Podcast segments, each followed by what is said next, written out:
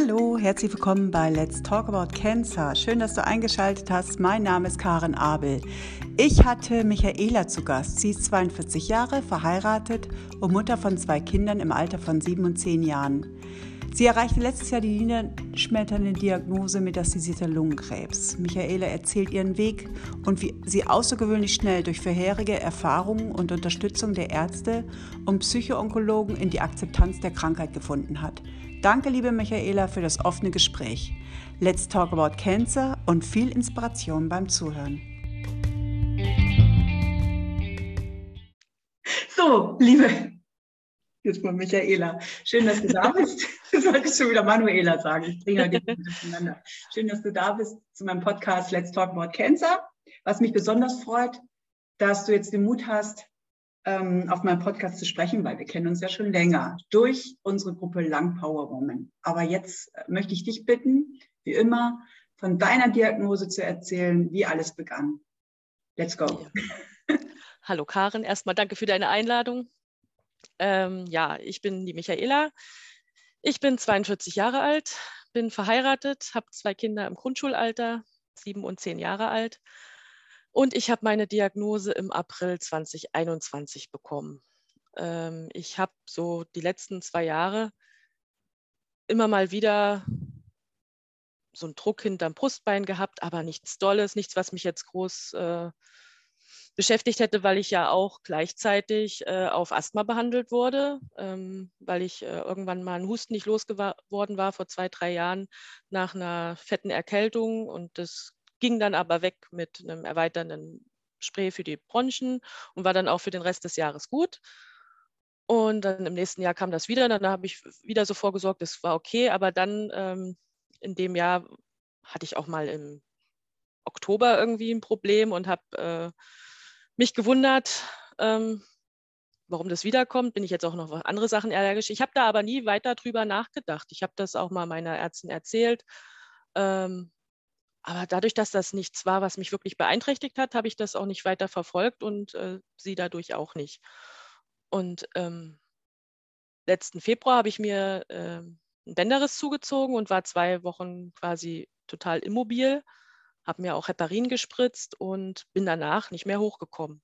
Ich habe gedacht, meine Güte, kann das sein, dass man nach äh, zwei Wochen ähm, viel Fuß hochlegen, kühlen und sich nicht bewegen, so dermaßen abgebaut hat. Ich war davor jetzt auch nicht äh, sportlich gewesen, wahrscheinlich auch schon durch die Krankheitssachen. Äh, äh ähm, weiß ich nicht, ob es Fatigue war oder jedenfalls so richtig ähm, ja, mobil war ich auch nicht mehr. Mhm. Habe das also, habe mir da nicht so wirklich drüber Gedanken gemacht.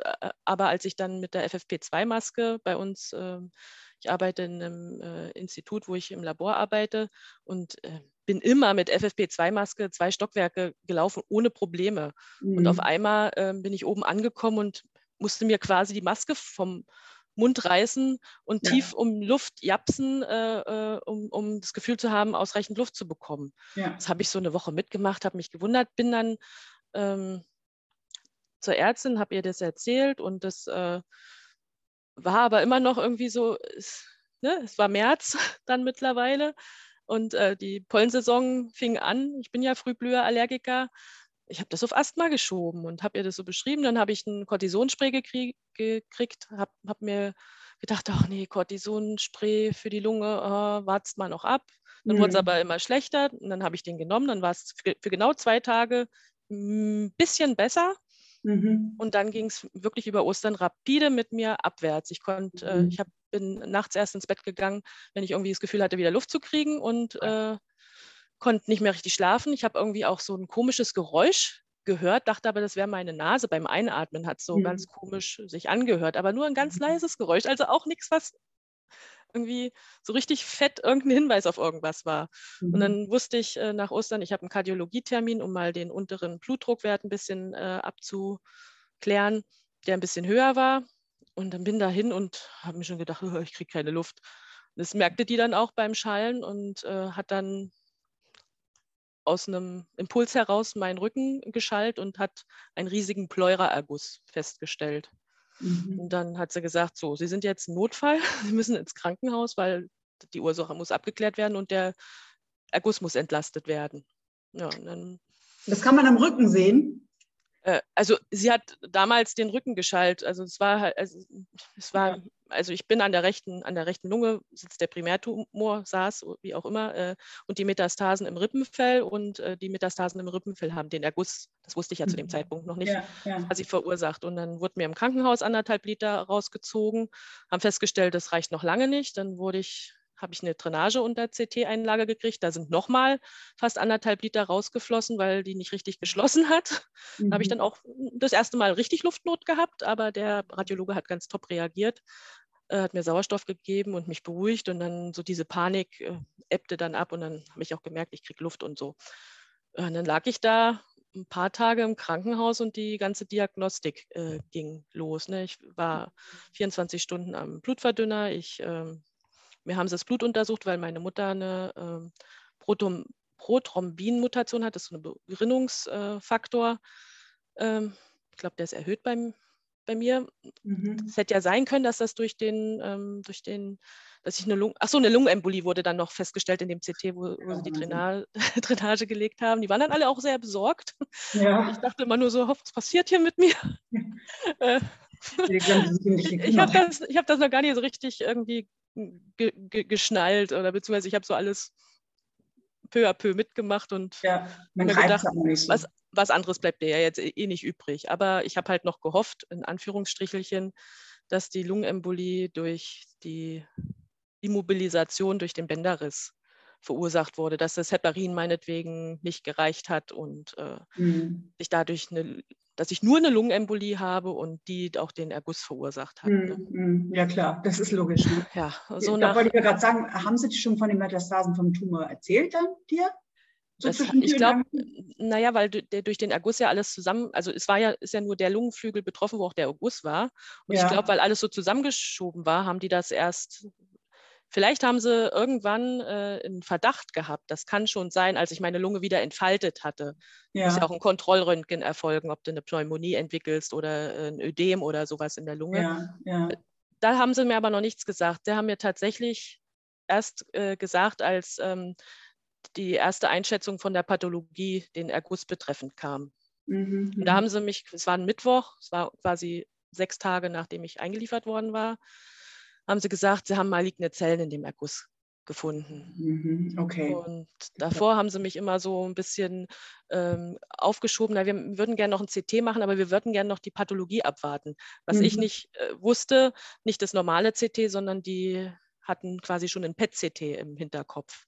Mhm. Ja, da kennt man sich ja mit den Begriffen noch nicht aus. Ich wusste auch nicht. Man macht sich ja keine Gedanken. Nee, das ist ja das. Man weiß ja gar nicht, ähm, was es ist alles irgendwie. Nee, genau. Und äh, das PET-CT ist ja mit äh, radioaktivem ähm, Zucker, der sich dann da anlagert, wo besonders stoffwechselaktive Vorgänge sind. Und das ist halt nun mal in Krebszellen, natürlich auch jetzt lieber und so, aber mit dem PET-CT kann man halt dann schön sehen, wie es leuchtet. Und dann haben sie mhm. mir gesagt, okay, maligne Zellen. Es besteht eine winzige äh, Chance, dass es äh, wobei ich nicht weiß, warum sie mir das gesagt haben, aber äh, ich habe mich noch ein bisschen an der Chance festgehalten, dass es vielleicht doch nur eine Entzündung ist oder sowas.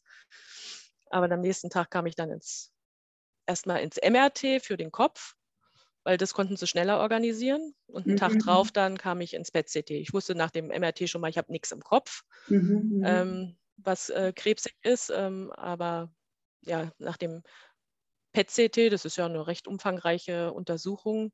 Ja. Äh, und man selber weiß so gar nicht, äh, ich habe mich immer, ich habe hab mich an den Strand äh, meines Lieblingsurlaubsortes geträumt in den Röhren, sowohl im MRT als auch im CT.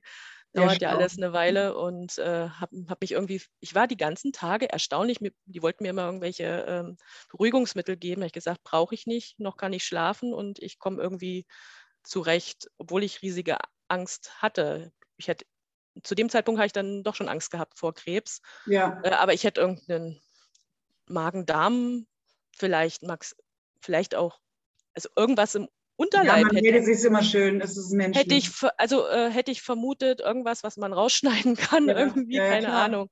Also das hätte ich eher vermutet und dann äh, haben die mich anderthalb Stunden schon nach dem PET-CT kamen sie rein und dann habe ich schon an den Minen gesehen, ja, scheint Krebs zu haben, habe ich mir so gedacht. Ne? Mhm. Und dann mhm. kamen die und ja, sie haben Lungenkrebs.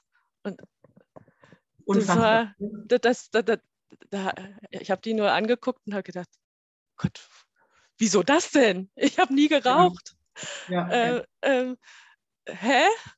Mhm. Und dann äh, fiel mir meine Oma ein, die fünf Jahre nach ihrem Magenkrebs an Lungenmetastasen innerhalb von einem Jahr gestorben ist. Mhm. Vor wie vielen Jahren? Ich, das sind ja natürlich, äh, da hat sich viel getan, aber. Da hat sich viel getan. Das, das wusste ich ja alles zu dem Zeitpunkt, weißt du das Eben, ja das wissen nicht. wir nicht. Genau, du, bist, ja du hast dich, du hast dich, du hast dich noch nie mit Krebs beschäftigt, ja, außer genau. äh, mit denen der Großeltern und da ist es noch irgendwie der beste Kind da, oder ich war junge Erwachsene, ähm, als meine Oma gestorben ist. Aber per se betrifft es dich nicht und du denkst da nicht drüber nach. Ja, zu Recht sollte man vielleicht auch. Ja, und das ist 2008 ähm, oder so. Also so zehn Jahre vorher kann man sagen, zehn, elf Jahre 10, vorher. 15. Junge ja, Erwachsene, ja. Genau. Anfang 30 so. Mhm. Und ja. da hat sich ja wirklich viel getan, ne? muss man dazu Und es hat sich wirklich, und das, genau. Und dann hat, ähm, sind die erstmal alle wieder raus und ich saß so wie, äh, wie erschlagen da. Und äh, eine Bettnachbarin, die hatte ein paar Tage vorher, also mit Krebs konnte ich mich schon beschäftigen, die hatte vorher, ein paar Tage vorher Pleurameseldysthelium Teliom äh, diagnostiziert bekommen und der ging es echt phasenweise richtig dreckig. Mhm. Äh, und ich lag da und dachte mir so, scheiße, das, was du da, da hatte ich ja auch mit zu kämpfen mit ihrer Diagnose, weil ich die mochte und so. Und, äh, ja, klar. Ähm, mit. Und dann äh, dachte ich mir, scheiße, jetzt hast du auch Krebs. Was denn das? Und dann viel, auf einmal fing es an äh, über mein Gesicht, da liefen die Tränen. Ne? Mhm. Ähm, und es geht ja mir alles durch den Kopf. Ja. Mein Mann, meine Kinder, meine Eltern, äh, ja. alles. Wie lange lebe ich noch? Äh, ne? mhm. kennen wir, mhm. kennen mhm. wir alles. Mhm. Ne? Mhm. Und äh, es, äh, die Worte unheilbar waren ja schon gefallen, weil Pleura-Metastasen, ne, die hatten ähm, Metastasen sagt alles, ne? Ab ja. dem Moment, oder? Das haben wir schon irgendwie alle aufgeschnappt, glaube ich. Also Metastasen auf jeden Fall, äh, also ich, ich habe da, glaube, so viel kam an mich noch gar nicht ran, aber Metastasen wusste ich, ist immer scheiße. Ja, genau, ist so äh, Ende. Also da, du stirbst nicht am Tumor, sondern an Metastasen. Sagen wir mal und, ganz grob. So ist es. Und, und, ähm, und ähm, gerade halt auch, wenn, wenn sie im Rippenfell sind, das kannst du ja nicht einfach mal so rausoperieren. Ja. Oder, oder ganzheitlich bestrahlen oder was weiß ich. Ne? Ja. Äh, naja, und dann ähm, hat das äh, die Ärztin von meiner anderen Bettnachbarin gesehen, wie ich da so vor mich hingeheult habe. Ja. Und hat, ähm, ich kann sie jetzt hier nicht so sitzen lassen. Moment, ich mache mal gerade äh, meine Patientin fertig und dann, dann, dann kommen Sie mal mit raus. Dann reden wir mal. Das fand ich ich bin ihr heute noch davor zutiefst dankbar. Ja. Die hat mich dann mit der Assistenzärztin, die mich behandelt hat, äh, zu sich ins Räumchen geholt und dann haben die beiden mir das PET-CT erklärt zum einen Sehr und schön. zum anderen dieses erste Mal die Worte Mutation in den Mund genommen. Sie sind mhm. jung, Frau und Nieraucher. Ja. Sie glaubt ganz, ganz mhm. fest daran, weil ich natürlich dann auch anfing zu heulen, meine Kinder, ja. bin ich jetzt in einem halben oder einem Jahr weg vom Fenster und so. Ne? Und ähm, die haben mir dann halt so ein bisschen was erklärt, gesagt, es hat sich in den letzten fünf bis zehn Jahren so viel in der Onkologie getan. Sie vertraut jetzt ganz stark darauf, dass ich nicht nächstes Jahr äh, schon weg vom Fenster bin, äh, sondern sie geht davon aus, dass ich eine Mutation habe. Ja. Und dann, ähm, äh, Stopp, darf ich da mal ein? Ja. Da muss ich ja wieder sagen, ähm, wunderbar, weil äh, diese Kommunikation wünschen wir uns ja. Wir müssen ja auch mal hier was Positives bringen. Also deswegen gutes Beispiel weil du weißt ja, Arzt-Patienten-Kommunikation eines meiner Themen und mir ist das zum ja. Beispiel gar nicht passiert. Ja. Das hätte ich mir auch gewünscht. Also kann man nur äh, an die Ärzte da draußen, der ein oder andere hört ja zu und sagt, das ist der richtige Weg. Ja, ja. Muss man auch betonen. Muss man, muss man wirklich betonen, weil ich jetzt auch durch unsere Langpower Woman ja durchaus auch andere äh, Schicksale kennengelernt habe, ja. wie es äh, nicht äh, laufen sollte und leider zu oft läuft. Das ist ja leider zu oft läuft. Ein bisschen Sensibilisierung ist ja auch, auch unsere Aufgabe. Auch mit dieser Mutationsanalyse. Also auch ja. äh, ähm, der Doc, zu dem ich bis, äh, zu dem ich jetzt gewechselt bin, sagt auch, dass viel zu viele noch nicht äh, quasi in der Mutationsanalyse sind, dass da noch äh, viel ja. zu viele nicht von profitieren, ähm, das zu machen und ähm, zu gucken, ob irgendeine Mutation vorliegt, die man irgendwie zielgerichtet behandeln kann. Ja. Und, aber wie gesagt, ja. das waren so die, äh, die ja. Punkte, die ich äh, das erste Mal, wo ich das erste Mal mit Mutationsanalyse. und da verlinke ich wieder zielgenau unten in den Show Notes und dann reden wir. wir reden sehr gut, sehr gut. ja, und dann ähm, haben die, sie sind äh, quasi in einem Lungenzentrum mit noch einer großen Universität äh, zusammen gewesen und da haben sie mir gleich einen Termin für die nächste Tumorkonferenz besorgt. Also quasi, ich bin montags entlassen worden und mittwochs wurde mein Fall schon in der Tumorkonferenz besprochen. Mhm. Und am Donnerstag war ich dann schon in der Universitätsklinik zum Gespräch in der onkologischen Ambulanz. Wow. Ja, gut, also das, das also lief zack, zack, zack. Mittwochs ja. bin ich dann auch noch das erste Mal gegen Corona geimpft worden und äh, also das, das, lief so, ich bin entlassen worden und zack, zack, zack äh, liefen die Termine an, weil alle Ärzte mir das halt äh, empfohlen haben, mhm. ähm, gesagt haben, ja, Lungenkrebs und Corona ist jetzt nicht so eine dolle Mischung, äh, soll ich machen, wollte ich mhm. eh machen, also hätte ich auch gemacht, ohne Krebs zu bekommen. Äh, und ähm, ja, dann saß ich da. Corona reden wir mal hier nicht. Nee, und dann saß ich da am Donnerstag. Also du bist dann in der äh, Klinik gewesen. Was haben sie dir denn gesagt dann? Also auch gerade in Bezug auf Mutationsanalyse und so weiter.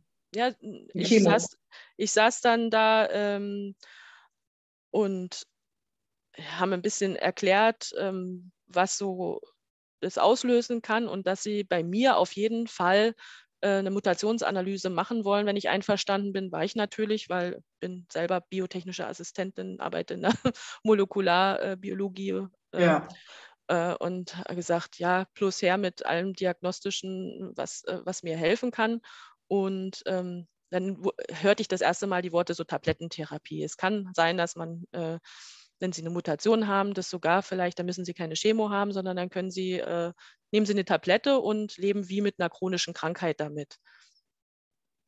Aber der Gesprächseinstieg war trotzdem nicht äh, so, Sie leben dann wie mit einer chronischen Krankheit, sondern wir haben uns für eine, Sie sind nicht heilbar und Sie haben, wir haben uns für eine Palliativtherapie entschieden, bevor ich, bevor ich das alles wusste, was ich gerade erwähnt habe. Ja. Und meine Mutter, ich hatte meine Mutter mitgenommen, äh, haben uns nur so angeguckt. Ich habe sie mit großen Augen angeguckt und dachte, palliativ, oh Gott, okay, ich kriege ja. jetzt Morphin und das war's. Ja, äh, mhm. Ich konnte mir darunter nichts ja. vorstellen. Und mhm. dann hat meine Mutter Gott sei Dank die Worte gefunden, hat gefragt, kriegt sie jetzt keine Therapie mehr? Doch, doch. Und dann haben sie mir das alles erklärt. Äh, ja. Deine Mutter nicht Ärztin? Meine Mutter ist Ärztin im Ruhestand, aber Kinderärztin. Aber natürlich. Ja, Ärztin äh, ist Ärztin. Also aber Ärztin ist Ärztin. Die kennt sich aus. Die kennt sich ein bisschen aus und deswegen habe ich sie auch mitgenommen, weil ich ja, ja. nicht wusste, ähm, nee, bin ich aufnahmefähig genug. Ja. Ne? Und äh, wie hat sie, das würde mich ja da jetzt nochmal explizit, weil das auch eine ganz andere Situation ist, weil mit Angehörigen, das ist ja auch ein ganz großes Thema. Die mhm. sind normalerweise wie erschlagen, aber als deine Mutter ist sie doch auch sehr erschlagen gewesen. Da war mehr Mutter als Ärztin oder war sie dann auch danach, oder hat sie Claire, sei mal, tough reagiert, indem sie ähm, so gesagt, recherchiert hat oder sowas äh, als Ärztin? Wie war da deine Erfahrung? Also, meine Mutter ist da.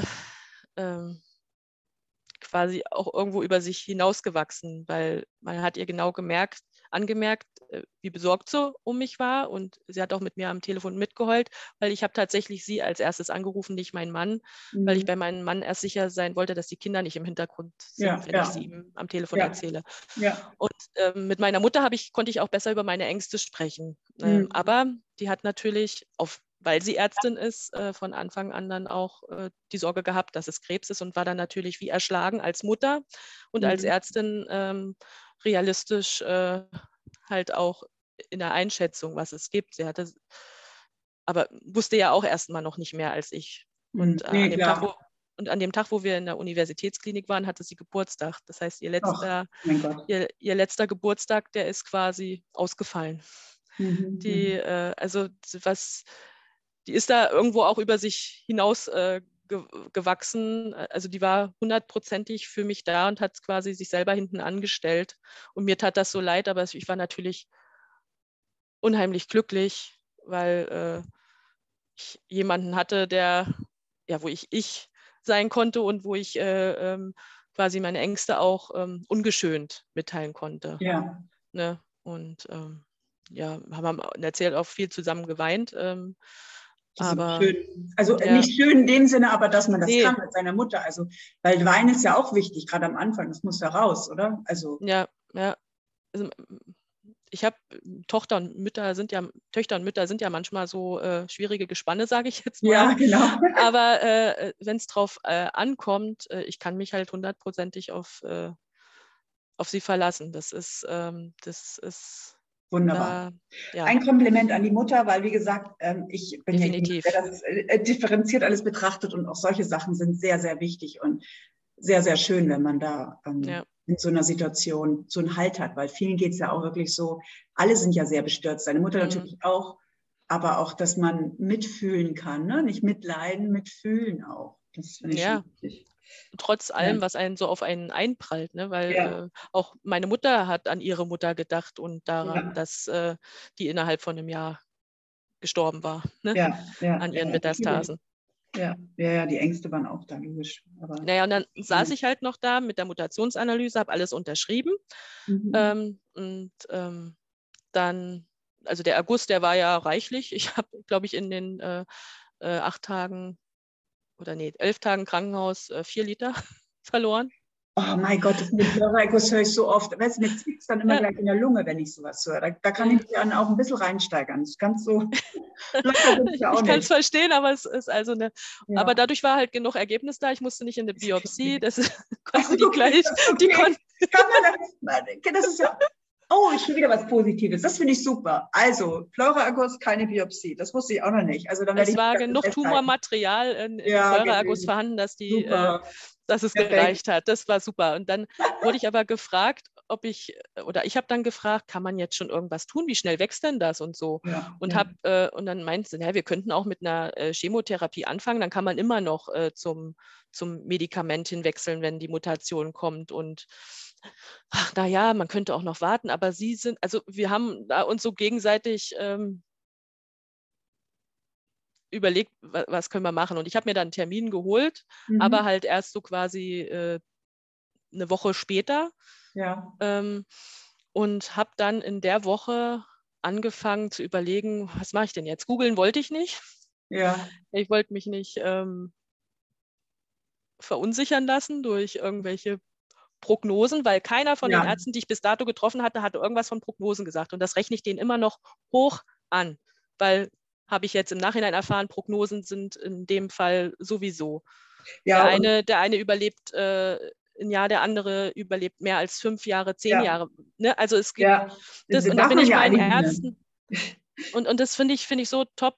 Es hat keiner von irgendwelchen Prognosen gesprochen. Ja das rechne ich denen wirklich hoch an. Und ähm, dann habe ich äh, überlegt, ach naja, mit meinem, es weiß noch keiner in meinem Umfeld oder noch nicht viele, wenn ich jetzt mit meinem normalen Instagram-Profil da irgendwie was mache, dann fallen die ja alle aus allen Wolken. Und ich war ja selber noch in der Verarbeitung. Ich habe ja selber noch irgendwie hm, geschwebt und dann habe ich mir ein zweites Profil ähm, erstellt, so als Tagebuch quasi. Mhm. mhm. Äh, und habe dann was geschrieben und habe dich und Vesna gleich gefunden. Auf Instagram, ne? Auf Instagram über Hashtags ja. und so, ne? Ja. Da ja. dachte ich mir, ah, cool, wow, Lungenkrebsaktivistin und äh, Vesna und, äh, mhm. und ich glaube auch die Sabine, summen sie mit Po. Ja, äh, und äh, dann habe ich irgendwie meinen ersten Beitrag geschrieben und dann irgendwie den zweiten und da schrieb ich dann was von Chemo, ob ich jetzt mit ja, einer Chemo starte. Und ich weiß noch, du bist sofort, sofort, wieso eine Chemo? Warte doch erstmal die Mutationsanalyse ja, ab. Genau. Und ich so, äh, ja, danke, äh, äh, okay. Dann habe ich noch mal besser um Rat gefragt, weil ja, ja, genau. ich war nur bei Chemo sehe ich ja immer rot, weil wie gesagt, einfach draufhauen ohne Mutationsanalyse geht schon mal gar nicht und der ja. wächst nicht so schnell und ich quasi gerade mich irgendwie getraut, irgendwie rauszugehen, quasi, um, um, um, um Leute zu finden und, und so wusch. Gleich kam, ja. kam, kam hier so zack, zack, zack und ich so, äh, oh, okay. Und bevor ich mein, meine Ärzte dann aber anrufen konnte, um äh, nochmal nachzufragen, ob wir nicht die Chemo ähm, also ob wir da nicht warten können oder sowas. Ich hatte ja quasi schon mein, mein Köfferchen gepackt für die erste Übernachtung zur Chemo. Ja. Rief dann, riefen die dann an, haben gesagt, also das Ergebnis ist noch nicht da, aber ich, das kann nicht mehr länger als zwei Tage dauern. Äh, kommen Sie mal nicht zur Chemo, wir verschieben den Termin, weil es sieht gut aus. Es sieht gut aus. Ja, das siehst du, das ist Gedankenübertragung. Das heißt, es war Gedankenübertragung. Ich, muss, ich musste gar nicht das selber aktiv werden. Vielleicht hat ja jemand heimlich mitgelesen, nein. Äh, keine Ahnung, jedenfalls, es war echt cool. Äh, ich musste ja. nicht selber nachfragen, es kam auf mich zu und ich habe aber daran gemerkt, okay, ich bin da in guten Händen. Definitiv. Mhm, ja, ja. Die machen sich da schon ja. Gedanken drum. Ne? Ja, absolut. Und dann bin ich, äh, bin ich zwei Tage später hin. Da hatten sie dann auch äh, schon angerufen, es ist eine Mutation gefunden worden. Mehr hatten sie aber noch nicht gesagt. Und weil die aber so geschäftsmäßig ruhig klangen, habe ich dann nochmal so am Telefon gefragt, ist das jetzt gut? Mhm. Und sie so, ja, auf jeden Fall besser als, als nicht. Ja. Und dann haben sie mir dann quasi beim nächsten Mal dann alles erklärt und ähm, habe ich das Rezept bekommen und musste ich noch eine Woche wa warten, ehe das äh, Medikament dann da war. Das war dann Tagrisso. Ja, und dann habe ich am Muttertag mit meiner Tablettentherapie begonnen. Ja, ja, ja, das, äh, ja. Also das war irgendwie... nachvollziehen. Ich habe den Anruf bekommen, ich bin ja an der Metastase damals am Rücken operiert worden, aber ich weiß noch genau, wie der Anruf kam. Da war, saß ich ja gerade mit einem anderen Arzt zusammen im Krankenhaus und dann kam der Anruf wegen der Ergebnis der Mutationsanalyse. Weiß nicht, das war ein junger Arzt, den kann ich gar nicht. Ich habe eine gute und eine schlechte Nachricht. Ne? Und ich wusste aber gar nicht, was das heißt, weil ich wusste ja gar nichts. Also wirklich nichts. Ich habe auch gedacht, wie ja. jeder, glaube ich, von uns, oder? Wenn du die Diagnose kriegst, denkst du gleich Chemo. Also wir wussten nicht, äh, äh bei Krebs gerne bekannt. Nein, nein. Krebs man hat sich ja nie damit beschäftigt. Das hat sich so viel getan. Ja. Das ja. ist ja der Punkt. Deswegen klären wir auch auf. Aber das ist, das ist doch wirklich der erste Gedanke. Dann haben wir doch, läuft, rattert doch der ganze Film runter. Irgendwo hat man es ja schon immer gesehen. Irgend so eine Serie oder was weiß ich, oder irgend so eine Szene im Fernsehen oder Kino, wo auch immer. Da bist du da dann äh, mit Glatze und aschfahl im Gesicht und, ja, und ja. ja. Und hast eine Chemo und weißt nicht mehr was, wie lange. Denkst du, lebst höchstens ein Jahr. Das und die, Ke und die Chemo ist definitiv was total Schlimmes und äh, äh, da hat sich ja auch viel getan in Chemo. Also es ist ja auch ja, nicht äh, jede Chemo. Ne? Hm, es, ja. gibt, es gibt ja diverse Möglichkeiten und die Chemos sind ja auch besser geworden. Äh, ja, absolut. Oder sagen wir mal verträglicher und nicht zwingend verliert man seine Haare und so. Das habe ich aber ja. alles auch erst erfahren. Ich habe dann, ja, natürlich. Äh, ich habe dann äh, auf Instagram auch drüber geschrieben, äh, dass ich nicht so richtig weiß, wie ich mit meinen Kindern drüber äh, reden soll. Okay. Und da kam dann ein ein Kommentar äh, von der Mareike übrigens, äh, ah. da, dass, äh, dass, äh, man die auf keinen Fall äh, hinters Licht führen sollte, was ich ja nicht ja. tat. Ich hatte nur das Wort Krebs nicht äh, erwähnt. Ja. Äh, ne, ich, ich, war, ich war noch in dem Struggle. Wie weit waren, waren deine Kinder zu der Zeit? Weil das macht ja auch eine, eine Menge aus, ne? Die Kleine ist einen Tag nach meiner Diagnose sieben also, geworden. Na toll. Also ich war im Krankenhaus. Ja, sehr schön. Und, Und äh, mein Großer war noch neun. Okay. Ja. Mhm. Und ähm, ich hatte halt, äh, oder mein Mann hatte sie quasi schon darauf vorbereitet, ähm, Mama kommt aus dem Krankenhaus, die äh, ist aber noch so krank, dass sie immer wieder auch zum Arzt muss und äh, dass sie jetzt auf lange Zeit erstmal krankgeschrieben ist. Ähm, und ich habe das auch gesagt, ich habe quasi offen mit ihnen geredet, habe gesagt, äh, ich habe keine Ahnung, was auf mich zukommt. Ich werde irgendeine Therapie äh, auch kriegen. Ähm, aber die haben, glaube ich, an die Lungenembolie gedacht. Die haben, haben das ja natürlich, weil ich es nicht als, erwähnt habe, nicht als Krebs äh, gesehen. Und ähm, habe dann irgendwie auch auf Instagram geschrieben, dass ich ihnen gesagt habe, es kann dann sein, dass ich Haare verliere. Dann warf äh, Mareike ein, dass äh, man muss nicht Haare verlieren und so. Also ich solle. Mit der, Kühlkappe. Genau. Man solle, man solle offen, offen mit den Kindern äh, drü drüber reden äh, und das Krebswort auch erwähnen. Mhm. Nicht das K-Wort oder irgendwelche Umschreibungen finden, ja. sondern das auch benennen. Ja. Und ähm, als ich mich soweit gefangen hatte, konnte ich das dann auch. Dann habe ich es ihnen tatsächlich erzählt. Also, ich muss dazu auch sagen, dass ich das auch erst zwei Wochen nach meiner Diagnose gemacht habe, nachdem ich auch eher mehr wusste. Weißt du, also ja. ich habe nicht gleich, äh, Mama ist im Krankenhaus, hat Krebs, sondern nee. ähm, wir haben auch abgewartet. Aber jetzt ist meine Frage nochmal gerade in Bezug auf Mareike, die ich ja auch sehr gut kannte und die leider mhm. verstorben ist letztes Jahr im Juni.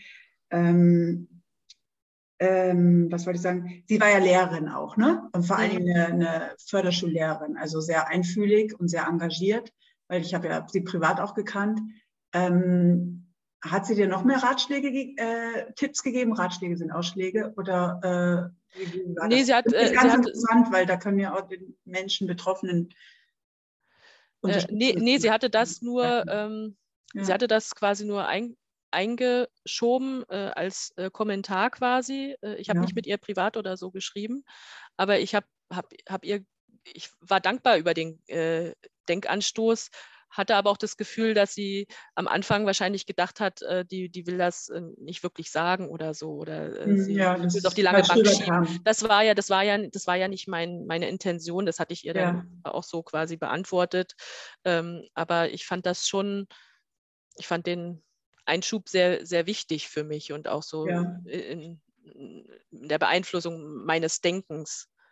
Da habe ich noch eine Frage, weil ähm, das ist ja auch ein großes Thema. Und es gibt ja, da haben wir ja schon wieder das Thema Krebs, Brustkrebs, weil es gibt ja auch eine App und Brustkrebs ist da schon sehr weit, wo die sagen, äh, weil es ist ja noch ein bisschen das Klischee, dass nur die Frauen äh, Brustkrebs kriegen oder vielleicht Gebärmutterhalskrebs, wenn sie jung sind. Da gibt es eine App, wenn deine Mutter Brustkrebs hat oder so. Das weiß ich. Das habe ich auch mit der Zeit erst rausgefunden oder irgendwelche Bücher, immer nur auf Brustkrebs bezogen.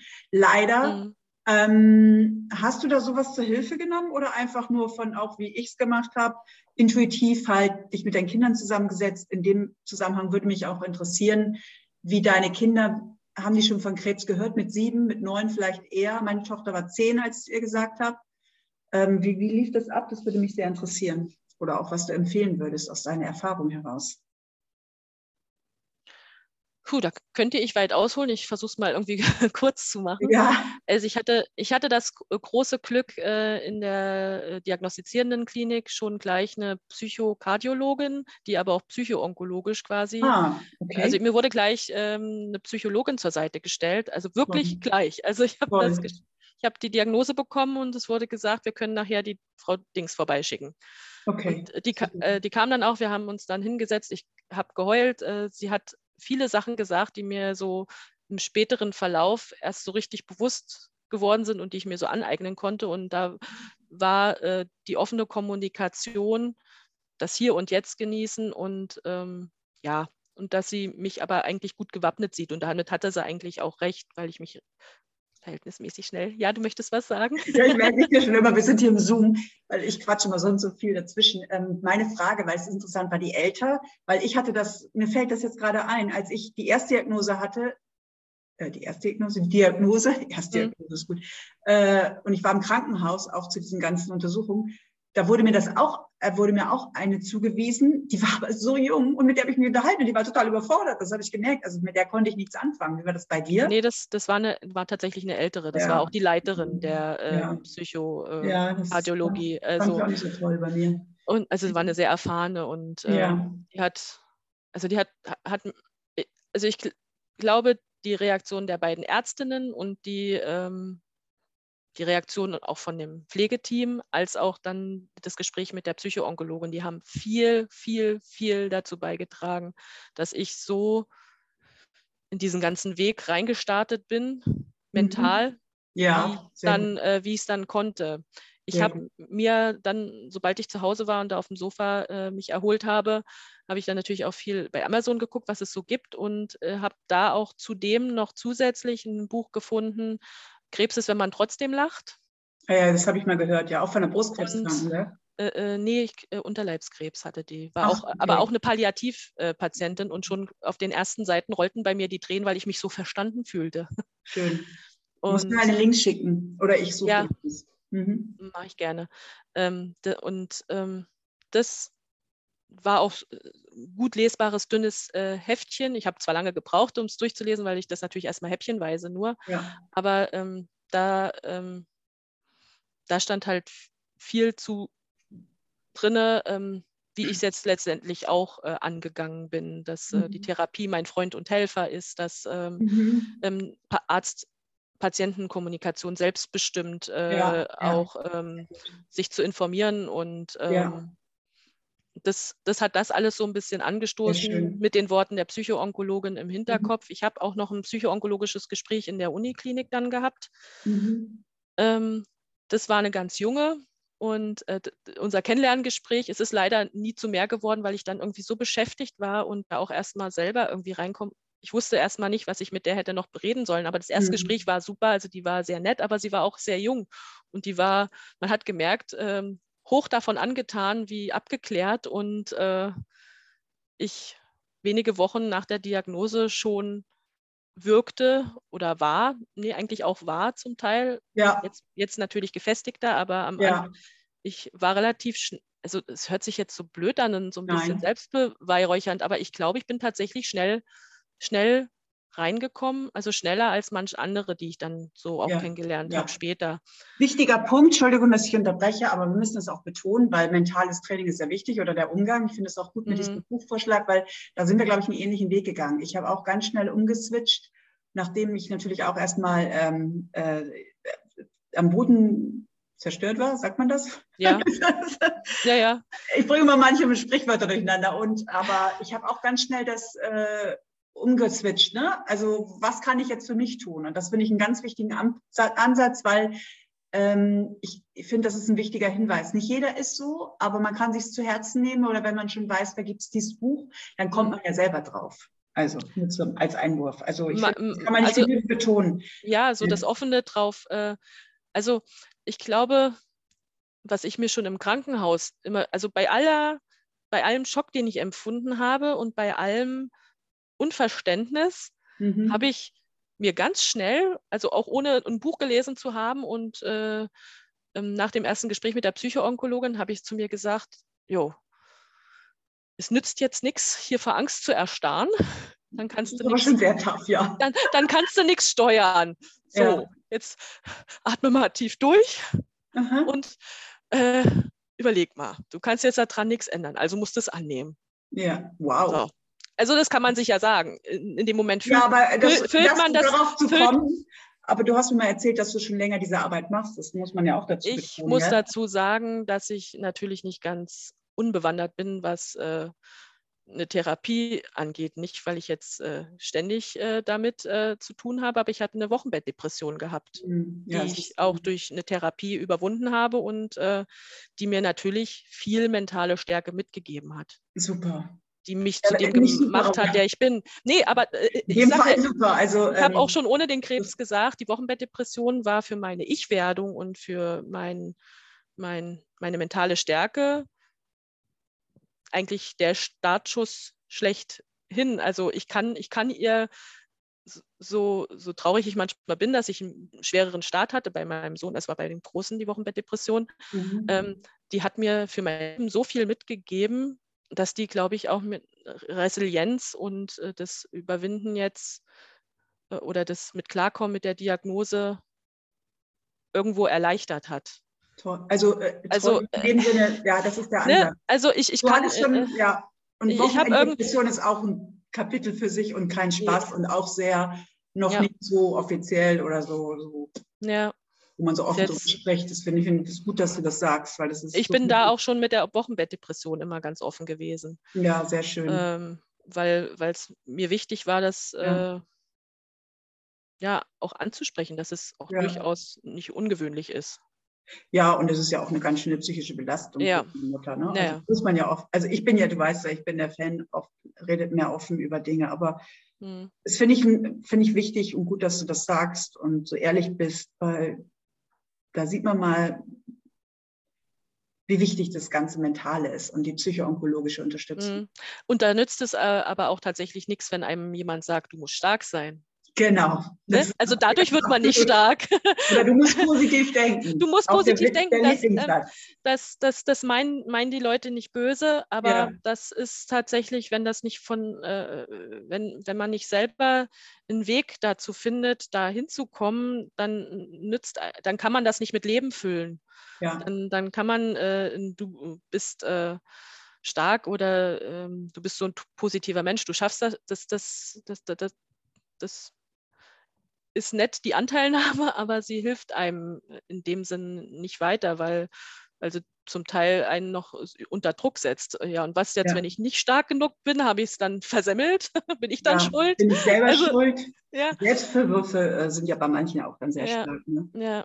Ja, und das war, was ich vorhin quasi eigentlich noch so als Kreis äh, sagen wollte, was ich schon im Krankenhaus ähm, äh, quasi angefangen habe zu denken und durch das Buch ähm, ähm, dann quasi noch perfektioniert habe, ähm, mir zu sagen, die Vergangenheit, Also warum ich Krebs bekommen habe, kann ich ja nicht mehr ändern. Also ja. lohnt sich auch nicht, da großartig drüber nachzudenken, weil hm. damit die baue ich mir, ver, ver, ja, da ver, verbaue ich mir das Hier und Jetzt. Und äh, mhm. vor der mhm. Zukunft anzu, Angst zu haben, verbaut mir auch das Hier und Jetzt. Also ja. leb, versuche ja. irgendwie das Hier und Jetzt zu genießen und ja. ähm, Step by Step das habe ich mir tatsächlich ja. im Krankenhaus schon gesagt. Ich Sehr muss jetzt gut. sowieso Schritt für Schritt nehmen. Mhm. Ähm, ich habe mir quasi wie so einen kleinen Plan gemacht, ohne dass ich wusste, dass ich mir einen Plan mache. Aber letztendlich, ich habe äh, nicht gegoogelt, ich habe, ähm, ich habe gesagt, so du nimmst es jetzt Schritt für Schritt, du hörst den Ärzten gut zu und ähm,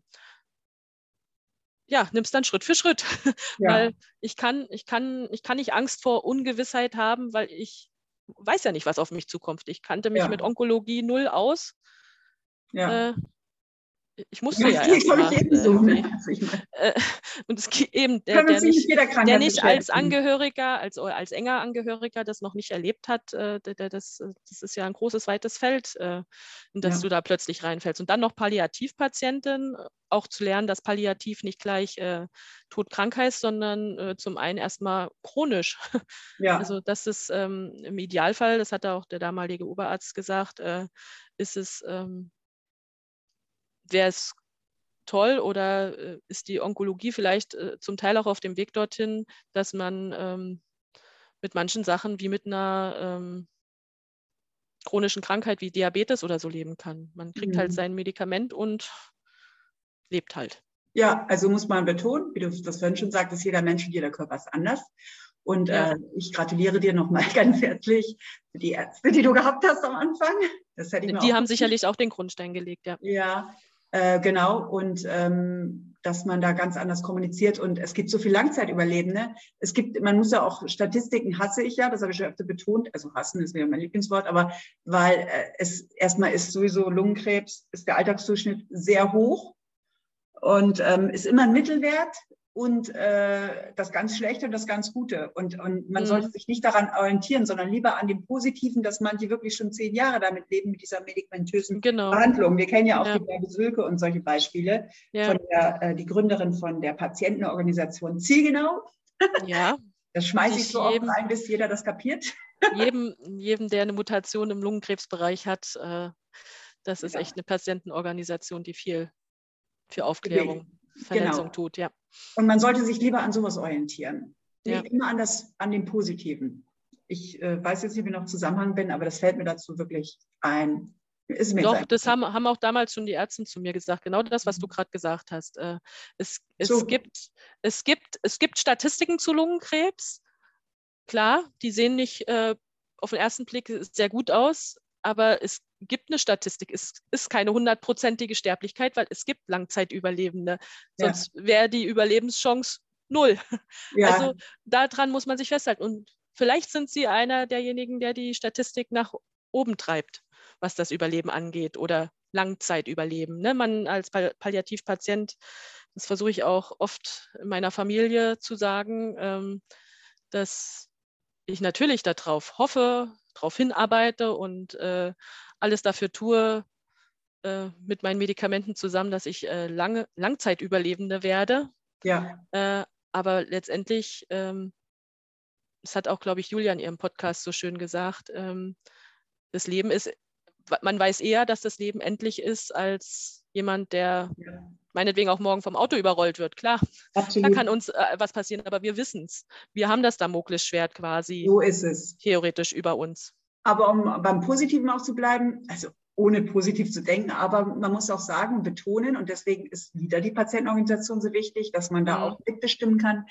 Es wird immer mehr entwickelt, mhm. beforscht. Leider in Amerika noch mehr als bei uns. Und bei uns dauert auch mal die Medikamentenfreigabe so lange. Ja. Deswegen ist es so wichtig, sich als äh, chronisch kranker Lungenkrebspatient oder metastasierter, wie auch immer man das nennen mag, sich einzusetzen, dass sich da mehr bewegt. Das möchte ich auch nochmal betonen, so am Rande. Mhm. Das, das habe ich auch noch nicht zum Thema gemacht im Podcast. Mhm. Ja. Ja, äh, das ist auch, haben, haben wir uns ja auch im Rahmen der Lang Power Woman äh, äh, mal schon drüber unterhalten, dass ich glaube, das ist so, dass andere Krebsarten durchaus mehr ähm, Lobby haben, in Anführungsstrichelchen, ähm, mhm. ähm, als wir Lungenkrebspatienten, weil Lungenkrebs ähm, selten positive Geschichten hat. Oder ja. ich habe es mal äh, ganz äh, krass ausgedrückt, äh, ähm, dass die Leute zu schnell wegsterben oder ja. in der öffentlichen Meinung zu viel, zu viel, zu schnell wegsterben, als dass man sich da irgendwie äh, großartig in Position bringen kann. Und das ist ja auch so ein bisschen das, was, was, wir, was wir ändern wollen. Ne? Ja. Dass, ähm, dass es ins Bewusstsein kommt, äh, dass Lungenkrebs viele Ursachen hat, das zum einen, aber auch, dass es nicht äh, ein sofortiges Todesurteil ist. Ja, ja. Das ist also, und, und vor allen Dingen, wir kämpfen ja auch sehr für die Stigmatisierung. Entstigmatisierung. Entstigmatisierung. Nicht Stigmatisierung. nee, dafür kämpfen wir nicht. Du bist ja wieder das beste Beispiel als Nieraucherin. Ja. Also ähm, äh, die meisten waren, also ich sage ja, man kann in unserem Alter noch nicht so viel geraucht haben, dass man davon mhm. Lungenkrebs kriegt. Das ist ja unlogisch. Mhm. Äh, und die meisten waren ja eh nur Gelegenheitsraucher. Also ich kenne noch keinen jungen Kettenraucher, der es bekommen hat. Aber ja. wie gesagt, die meisten sind ja auch unser, unser Tumor ist ja mehr dieses, ähm, das Adenokarzinom ist ja eher ein Nichtraucher mhm. Krebs. Und das wissen wirklich die wenigsten. Kann ich auch immer nur wieder betonen. Ja. Ich nicht unterbrechen. Ich habe den Faden verloren. Ich auch. Das, das, das ist, bin ich wieder. Ähm, also jetzt haben wir eigentlich die ganze Diagnose. Du hast es deinen Kindern genau. gesagt, auch wichtiger Zeitpunkt. Du lebst jetzt seit nicht mal einem Jahr damit, oder? Äh, nee, seit zehn, zehn Monaten. Ja, Wahnsinn. Ähm, mhm. Hast jetzt auch mal den Arzt gewechselt, das weiß ich, die Klinik und bist sehr begeistert. Ja. Ähm, mit dem durfte ich auch schon telefonieren. Wir nennen ja keine Namen und Kliniken, wir machen keine Schleichwerbung. Wir wollen nur, dass die Ärzte sich Zeit nehmen und posit na, positiv ist der falsche, äh, lebensbejahender vielleicht mit uns kommunizieren und, und realistischer, weil ja, und wie, meine Erfahrung ja wirklich, mir hat keiner gesagt, dass ich länger leben kann als ein Jahr. Hm gut von einer lebenswerten Zeit wurde auf Nachfrage gesprochen, aber das ist so, man kann schon sehr ähm, die, sag ich mal, die inneren Heilkräfte von den Patienten oder die Stärke, mentale Stärke beeinflussen in der Kommunikation. Gibt es ja auch De definitiv. wissenschaftliche Beweise. Und gibt es ja auch viele engagierte Ärzte, die sich damit auseinandersetzen und Bücher darüber geschrieben haben. So. Ja. Muss ich noch oder bei dir auch schon mal am Podcast waren. oder bei mir schon mal am Podcast waren, genau. Ja, ja. nee, das ist, ähm, ja, das ist wirklich, damit steht und fällt. Ich habe ich hab mit beiden Teams quasi großes Glück gehabt. Also in der ersten Uniklinik, wo ich war, war es halt, äh, war ich eher bei den Assistenzärzten und Ärztinnen.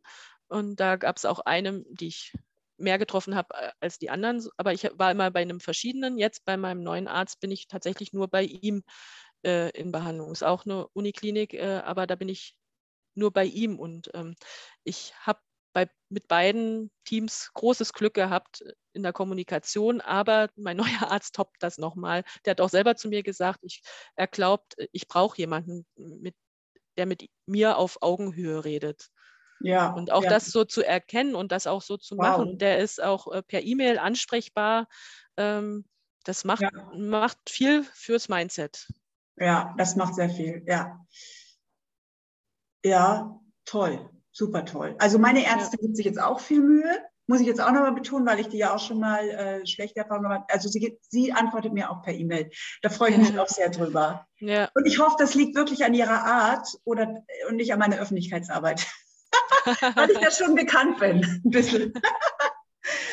nee, okay. ich, ich glaube, das ist, ähm, es ist sicherlich von Vorteil, wenn man, äh, wenn man sich immer wieder in Erinnerung ruft.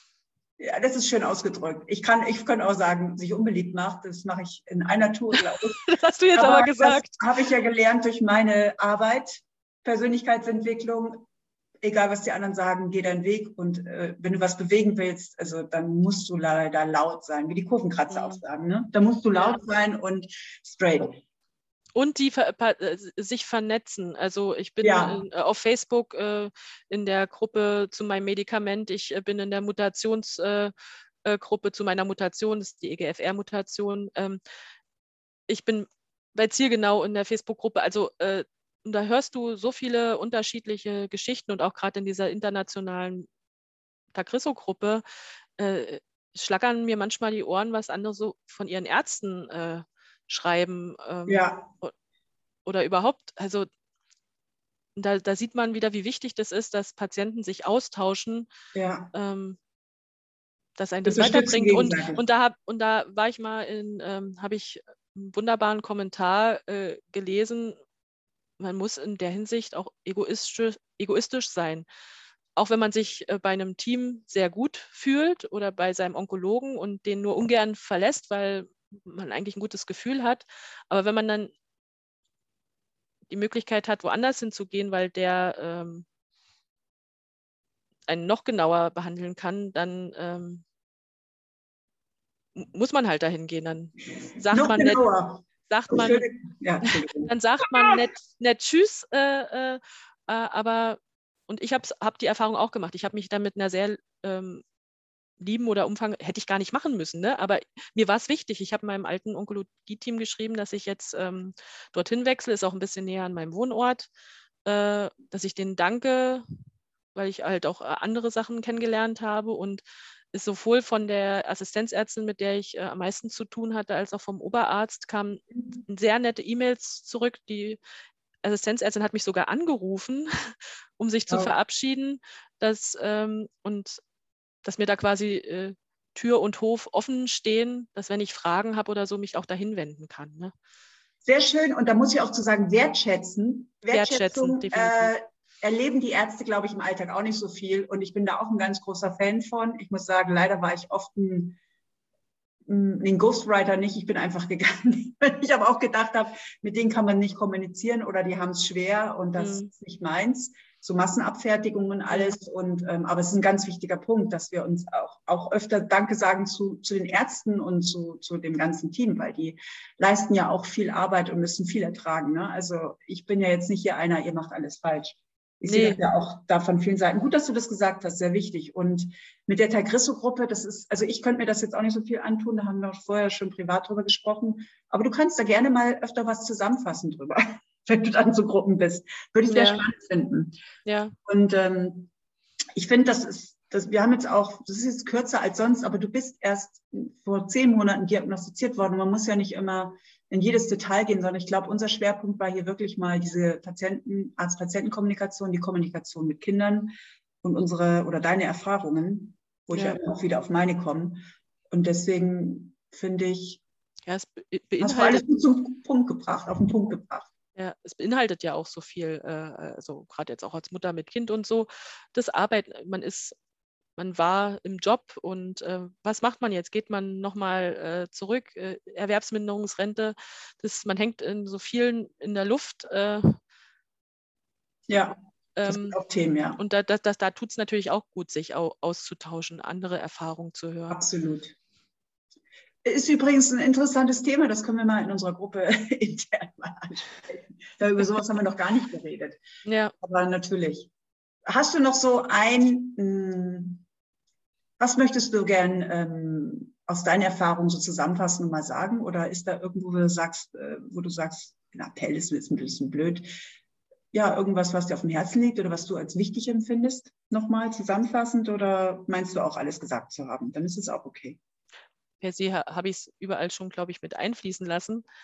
Aber ja, ich, ich kann jeden verstehen, der dem das lange den Boden unter den Füßen wegreißt. Ähm, aber ich glaube, wenn man sich ehrlich damit auseinandersetzt oder sich vielleicht ähm, wertschätzende, mutmachende Literatur liest und sich äh, mit Psychoonkologen auch äh, trifft, dass man viel an seinem Mindset machen kann, was die Verarbeitung angeht, weil ich glaube, vieles, was man machen kann, dass es sich zum Guten für einen wendet, ähm, liegt in der Verarbeitung, in dem Annehmen auch der Diagnose irgendwo. Ne? Ja. Also nur weil man die Diagnose annimmt, heißt es ja nicht, dass man damit einverstanden ist, dass man bald stirbt.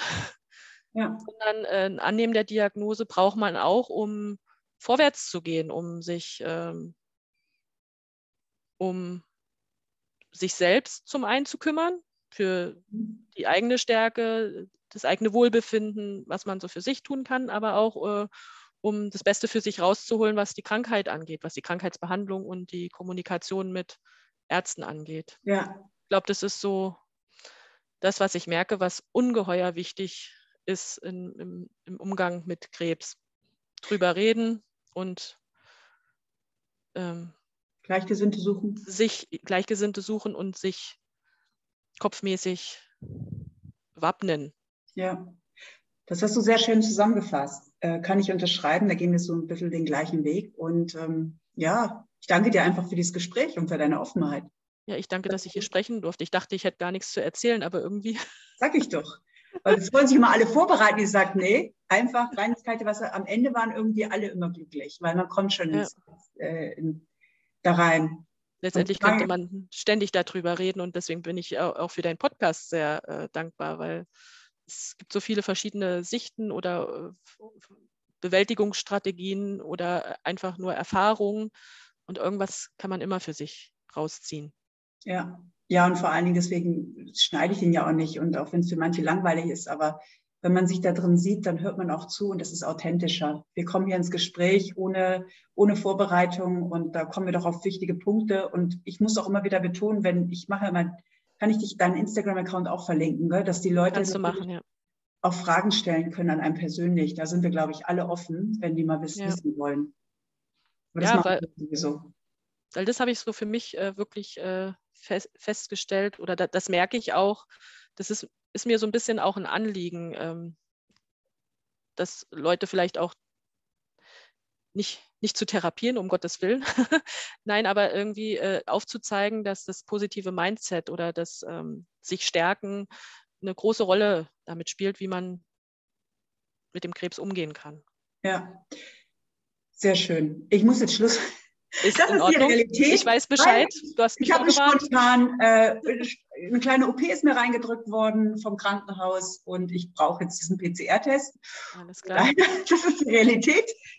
Mitten im Leben sage ich nur und in diesem Sinne, wir hören uns und vielen lieben Dank fürs Gespräch. Und, ich danke dir. Ja, bis bald. Bis bald. Tschüss. Tschüss.